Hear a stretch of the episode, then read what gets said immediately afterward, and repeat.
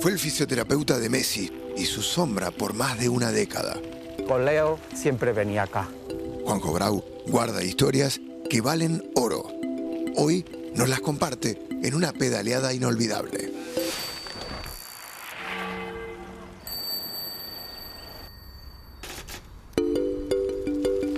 Juanjo, este lugar es, es una maravilla, ¿eh? Es un lugar especial, es un lugar en, en el que yo trabajé. ¿A quiénes has traído aquí? Estuve con, con Ronaldinho, con Eto'o, con Titi Henry. Tuvimos muchísimo tiempo con Carlas Puyol, estuve con Leo. Siempre venía acá. ¿Por qué? Porque era un cambio de escenario, era coger un poco de aire, que decía yo, ¿no? ¿Cuál ha sido la decisión más difícil que has tenido que tomar? He tenido muchas, sobre todo el, cuando a un jugador se le tiene que decir si puede jugar o no puede jugar y durante cuánto tiempo. Cuanto más confía en ti el jugador, más momentos difíciles tienes. Claro. ¿Por qué? Porque las decisiones prácticamente te las deja A ti. Te las deja a ti. Dime una, de esta de, de no dormir, de decir, uff, ¿qué hago? Una de Leo contra el Chelsea que tenía unas molestias en el gemelo y, y fue el día del famoso gol de Iniesta que nos clasificamos para ganarlo todo. O fue para, también... Y Leo le del pase, además, Andrés. Eh, sí, luego también el día de, de Leo de la Intercontinental, que tiene, venimos de una lesión del tobillo en campo del Dinamo de Kiev, ya prácticamente no tenemos ni días para recuperar y tenemos que decidir si juega o no, pero lógicamente Leo siempre la quiere decisión jugar. de Leo era fácil de tomar, lo que pasa es que la responsabilidad era muy grande, ¿no? porque Leo siempre quería jugar. Leo ha sido una persona que tenía un umbral del dolor, es el jugador que ha, ha jugado en, en momentos que era increíble que pudiera jugar.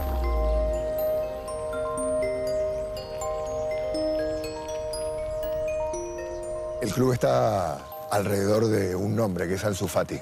El chico debe querer salir ya a jugar, ¿no? ¿Cómo, frenas a un futbolista que, que cada vez que, entra en ritmo hace cosas diferentes, pero que el cuerpo le dice que no? Lo más importante cuando pasa esto a un jugador y más de estas características es darle tranquilidad. Es darle mucha tranquilidad, no apurarlo, hacerle compañía. El tema mental cada vez es más importante en el deportista de élite por estos entornos que hay, algunos entornos tóxicos que les hacen daño. Las urgencias que tiene el fútbol. Eso es, las urgencias, las urgencias de ganar. Y a veces esto le influye al jugador, evidentemente.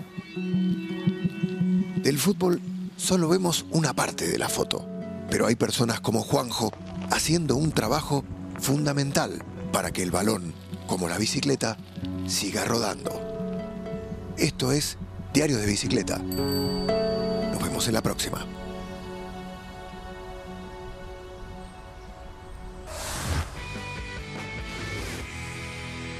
Saludos para todos y bienvenidos a Fuera de Juego. Acá estamos y con mucho gusto, profesor Mario Carrillo un servidor Adalberto Franco con ustedes. Bueno, muy bueno el momento por el cual está atravesando el conjunto del Barcelona.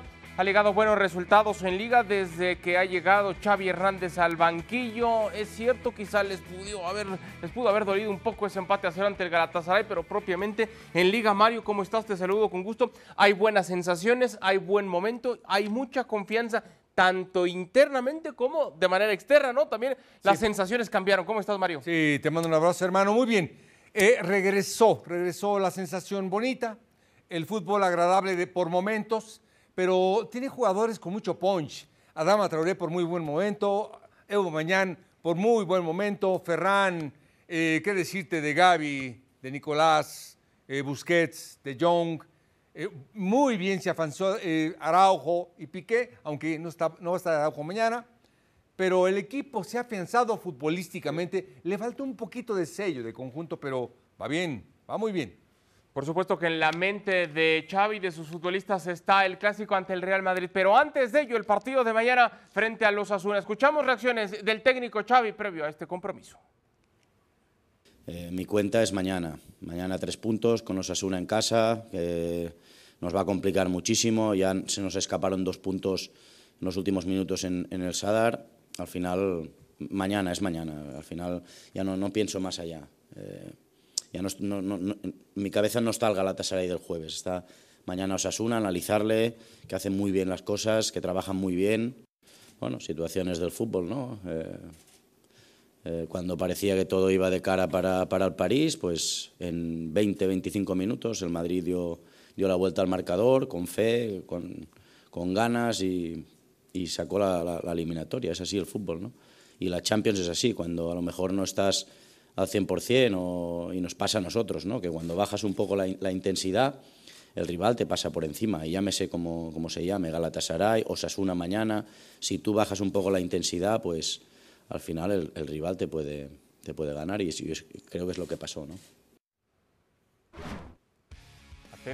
Así entonces el Barcelona desde la llegada de Xavi al banquillo, 31 puntos, 29 goles, son la cuarta mejor ofensiva, 14 goles en contra, la cuarta mejor defensa también para un Barcelona que justamente estaba adoleciendo de eso, de la solidez defensiva en la era Ronald Koeman. También la han pasado mal con Xavi, pero insisto, no solamente las sensaciones, sino los números indican que está funcionando este cambio en el banquillo con Xavi. Saludamos con mucho gusto a Fernando Palomo Fer, gracias por estar con nosotros y bienvenido. Recién hablábamos Mario y un servidor sobre estas sensaciones tanto al interior como también al exterior del Barcelona que ha venido escalando posiciones, que hay ya más confianza del trabajo que se está haciendo y el convencimiento, Fer, el convencimiento que ha, que ha tenido ya Xavi con los suyos, ¿no? ¿Cómo estás, Fer? Abrazo.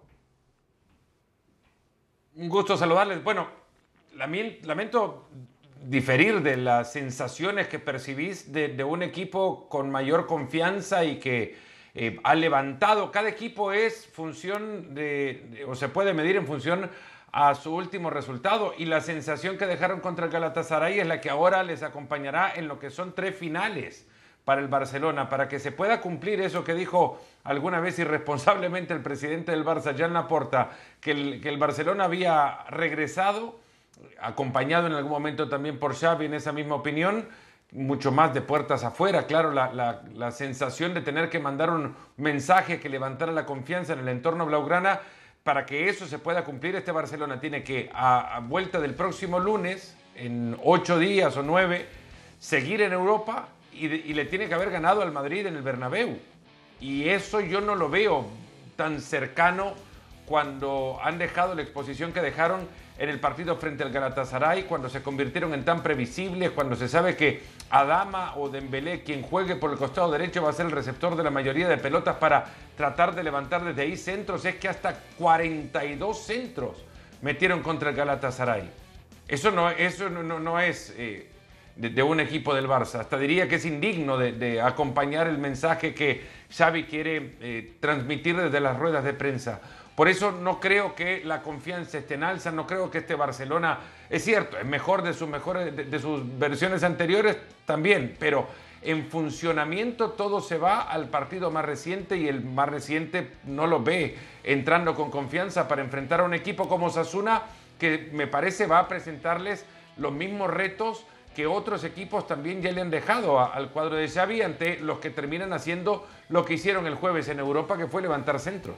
Pero Mario, eh, quitando esto que tiene, que tiene un punto importante, Fer, ¿no? El, el, empate con el Galatasaray y lo que dejaron de hacer, pero es que antes victoria al Elche 2 por 1, 4 por 0 al Athletic Club, 4 por 2 al Napoli, 4 por 1 al Valencia. Eh, hacia allá me voy yo con esas sensaciones, ¿no? De los días de Ronald Koeman, donde no veías que había luz al final del camino. Bueno, con Xavi incluso ya hasta tocaron ese tercer peldaño que buscarán recuperar también mañana, ¿no? Hacia allá va mi punto de la confianza. Sí. Sí, no te emociones. No te emociones, nada más decirte que eh, lo de Kuman es otra cosa. Mm. No había tanto punch. Ya. Yeah. Eh, ahora el eh, Barcelona estaba bien y de buenas. Eh, los goles de Aubameyang fueron sensacionales, exactos, precisos.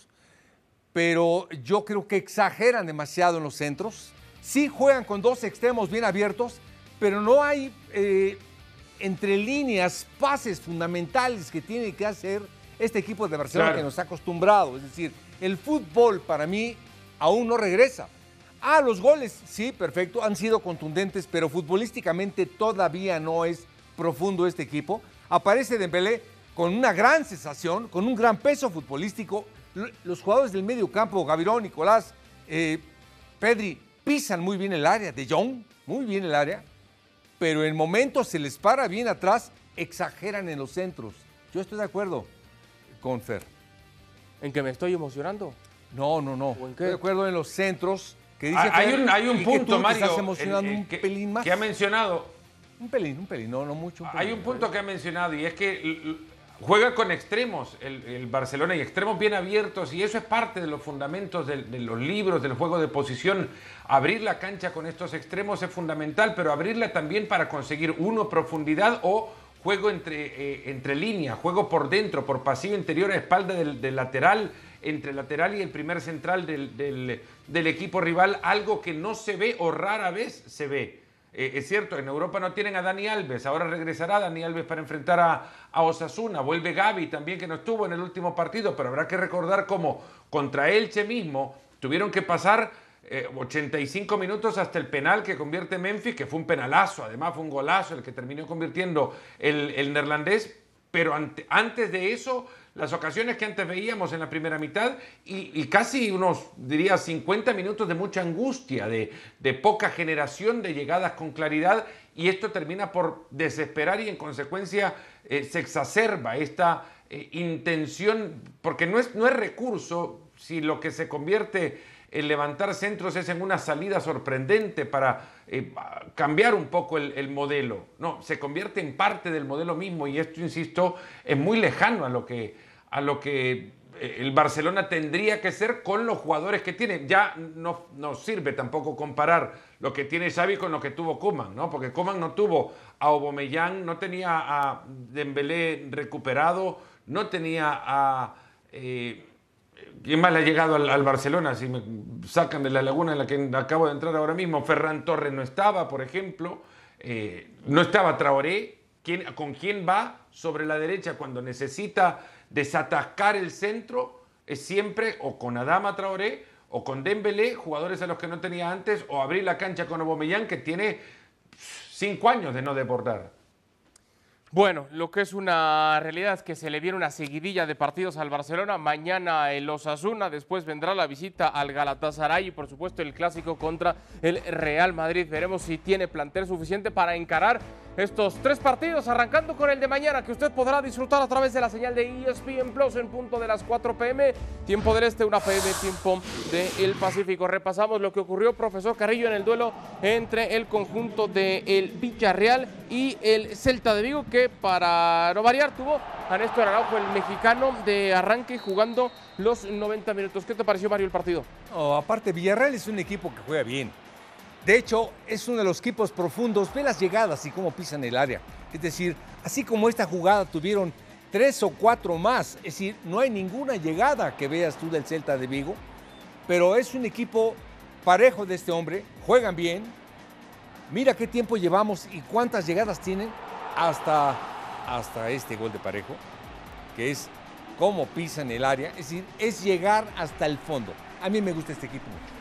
Sí, de acuerdo, era el 64 donde Dani Parejo aprovechaba, iba a arrebatar así para conseguir el único, el único del encuentro, el mexicano Orbelín Pineda ingresando al 88, apenas algunos, algunos minutitos para el exfutbolista del Cruz Azul, todavía esta oportunidad prácticamente salvando así en la línea el disparo 1 por 0 terminó llevándose la victoria el conjunto del Villarreal. Habremos ver ahora de lo que ocurrió en el duelo entre el Getafe y el conjunto del Valencia, un partido que terminó empatado a cero. ¿Qué te pareció, Fer? Era la vuelta de Bordalás al Coliseum Alfonso Pérez, ahí donde tantas alegrías le dio a los azulones. Eh, lo que no se vio ahora fue un fútbol alegre de, ni- de ninguno de los dos equipos. La verdad que fue un, un pobre partido con mucha, eh, muy ríspido, con mucha más, eh, más choque. Algunos jugadores en el Getafe recordaron los libretos de, juego de, de Bordalás y se dedicaron también a ello. Algún que otro desborde, Aleñá con un muy buen partido. La verdad, Sandro en esa ocasión desbordando por el fondo. Buen partido de Enes Unal, también de los pocos atrevidos en el, en el conjunto de Getafe, pero más allá de ello, gritos contra Hugo Duro, por ejemplo, que es un jugador que todavía pertenece a, los libros del Getafe y que sin embargo le gritaban traidor cuando le han cedido al conjunto, al conjunto del Valencia. Insisto, muy poco lo que se vio en este partido. El, eh, el empate sin goles, este gol anulado después de revisarlo con el VAR por una mano en el toque de la pelota del eh, quien terminaba por convertir y, muy poco, la verdad que ninguno de los dos merecía llevarse mucho más del punto que terminaron que terminaron sacando. Bueno, así entonces el Real Madrid es líder, 63 unidades. En segundo lugar el Sevilla que tiene 55. De momento el Atlético de Madrid en el tercer peldaño en espera de lo que pueda hacer el Fútbol Club Barcelona el día de mañana. Dejamos el tema de la liga para platicar ahora del clásico de clásicos del fútbol mexicano. Esta noche las Chivas reciben a las Águilas de el América en donde los dos equipos, las dos instituciones han llamado a la tranquilidad, a la paz por un clásico sin colores, donde lo más importante, por supuesto, sea que los aficionados puedan disfrutar en todo momento, que prevalezca la seguridad y la paz en el estadio, en los alrededores del estadio, para que, insisto, volvamos a disfrutar de lo que tanto nos gusta. Escuchamos reacciones previos a este clásico entre Chivas y América. Una gran iniciativa de las dos instituciones, de, dos clubes con, mucha historia en el fútbol mexicano. Eh, por supuesto, el mensaje que queremos enviar nosotros como protagonistas es el de, llevar a los estadios un ambiente familiar, un ambiente en paz, donde no exista violencia. Eh, el fútbol es un refugio y, y una salida para, para, para, mucha gente de repente con, con, los problemas que se tienen en casa, en la ciudad, en el día a día. Entonces, hacerles entender qué es eso, ¿no? Un, un espectáculo, un espectáculo donde, donde pueden ir en familia a disfrutar, a apoyar a, a su equipo. No, pues yo creo que son decisiones de las directivas. Evidentemente, las barras le dan un poquito más de ambiente dentro de, del estadio, no, no, te lo voy a negar, pero evidentemente queremos que también el ambiente sea familiar, como dijo Memo.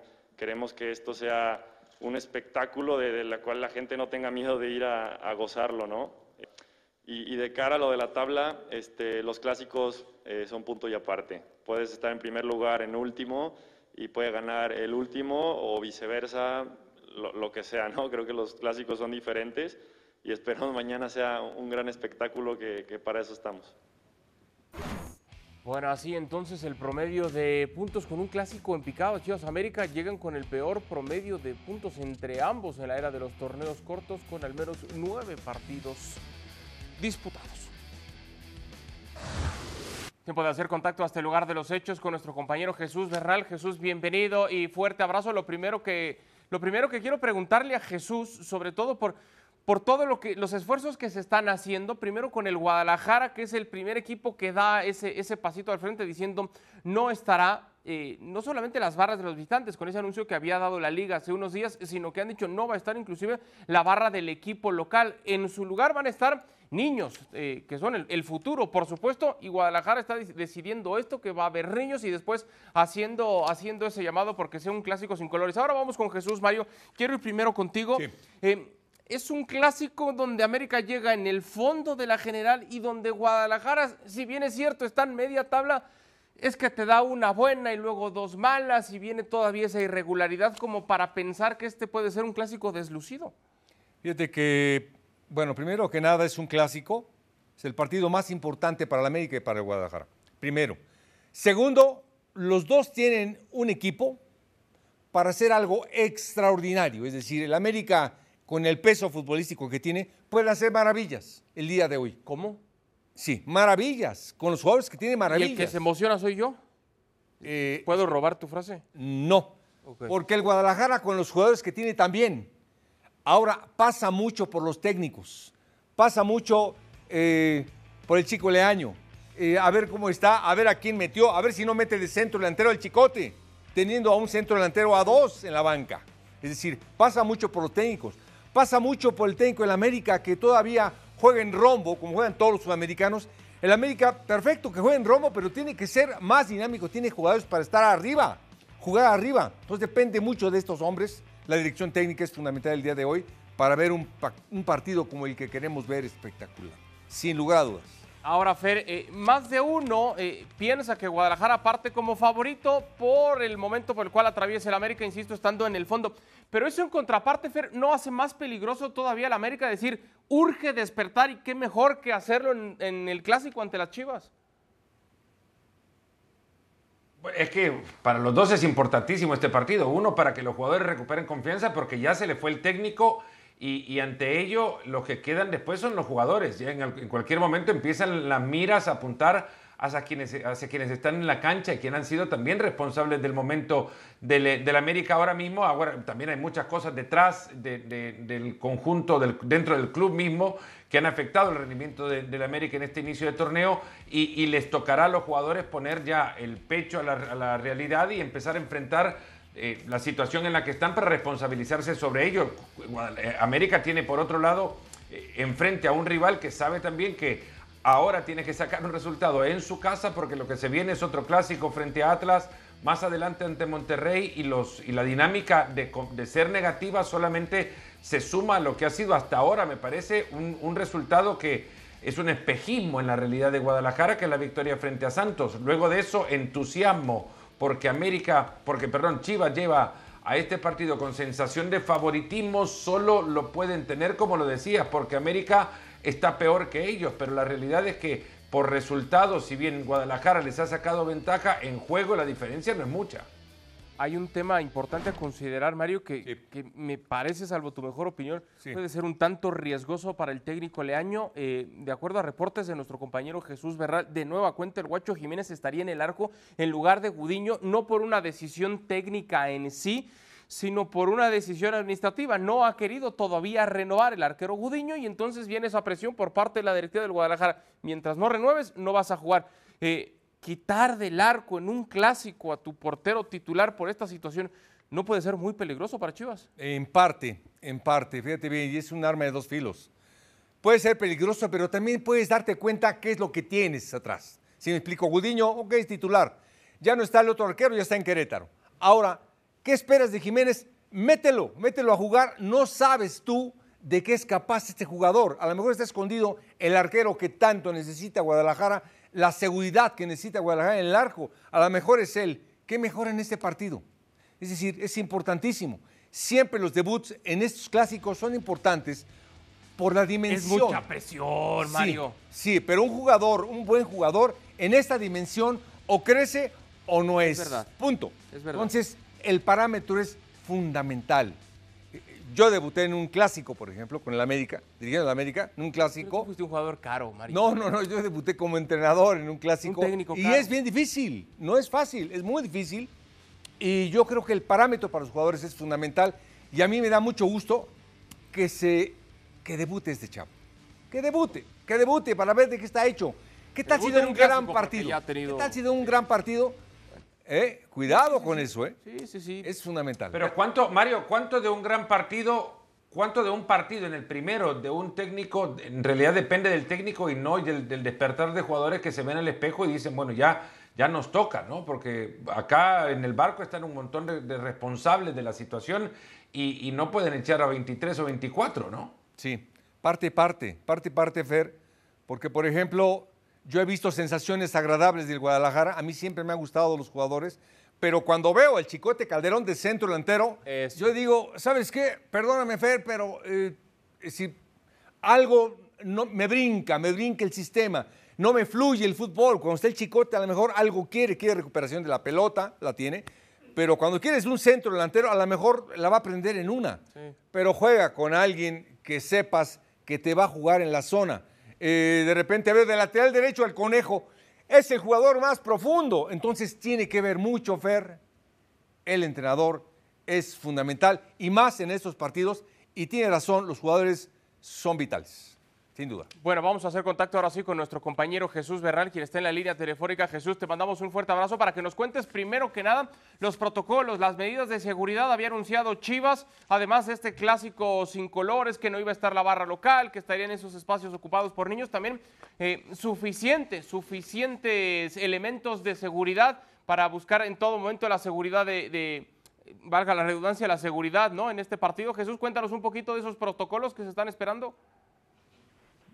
Saludos, Adal, buena tarde para ti y para todos en el estudio. Así es, más de 1.600 efectivos, Adal, entre seguridad privada, policía municipal, policía estatal, guardia nacional incluso, que también está aquí. Y hay un doble filtro para poder pasar al estadio. Primero es un filtro sanitario, donde te toman la temperatura, te dan tu gel antibacterial, y luego ya se encuentra el filtro de, de seguridad, donde están revisando a las personas. Eh, hasta ahora sí, algunos, varios diría yo, han estado cumpliendo con esta parte venir vestidos de blanco.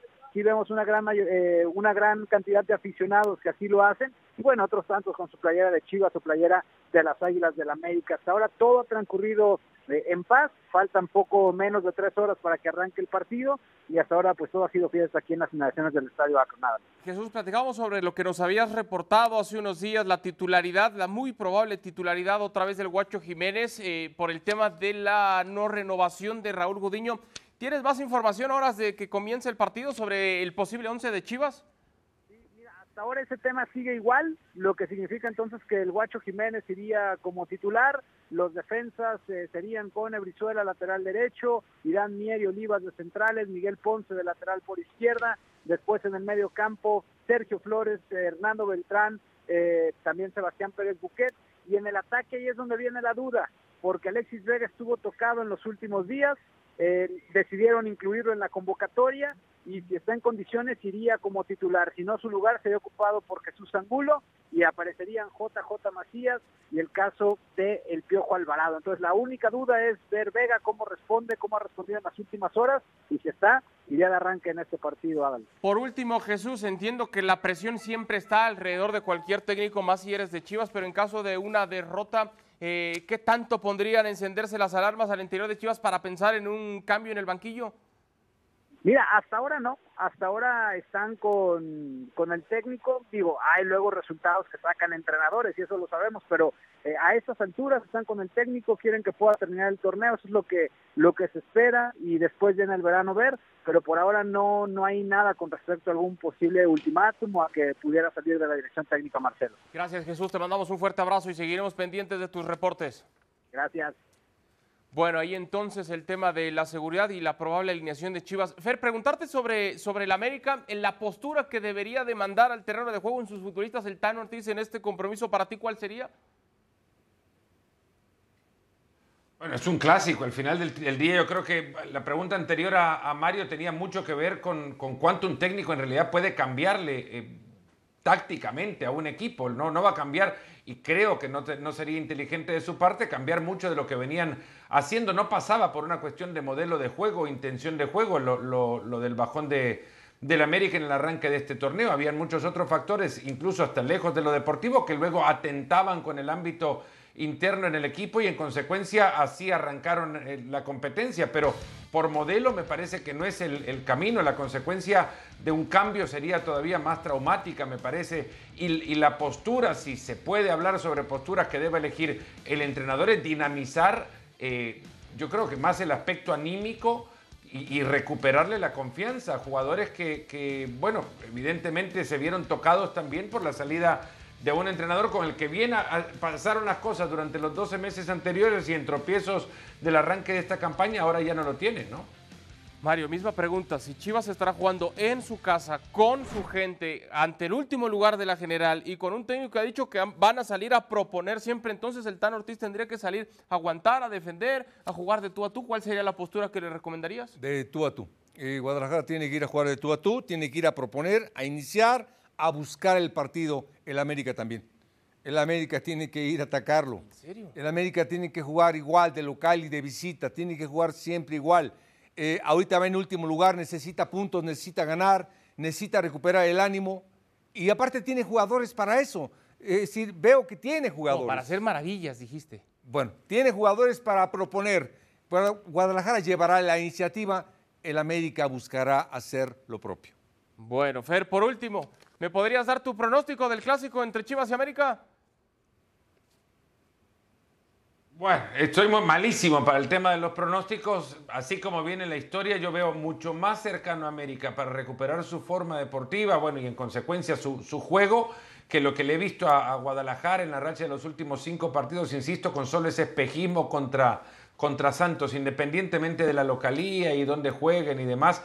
Es más, creo que juega mucho, se juega mucho más el América y los jugadores del América en este clásico. Profesor, rápido antes de... América, el América gana. sí señor. Perfecto, bueno, veremos qué es lo que ocurre finalmente en el clásico y lo estaremos, lo estaremos platicando. Gracias, Fer, te mandamos un fuerte abrazo.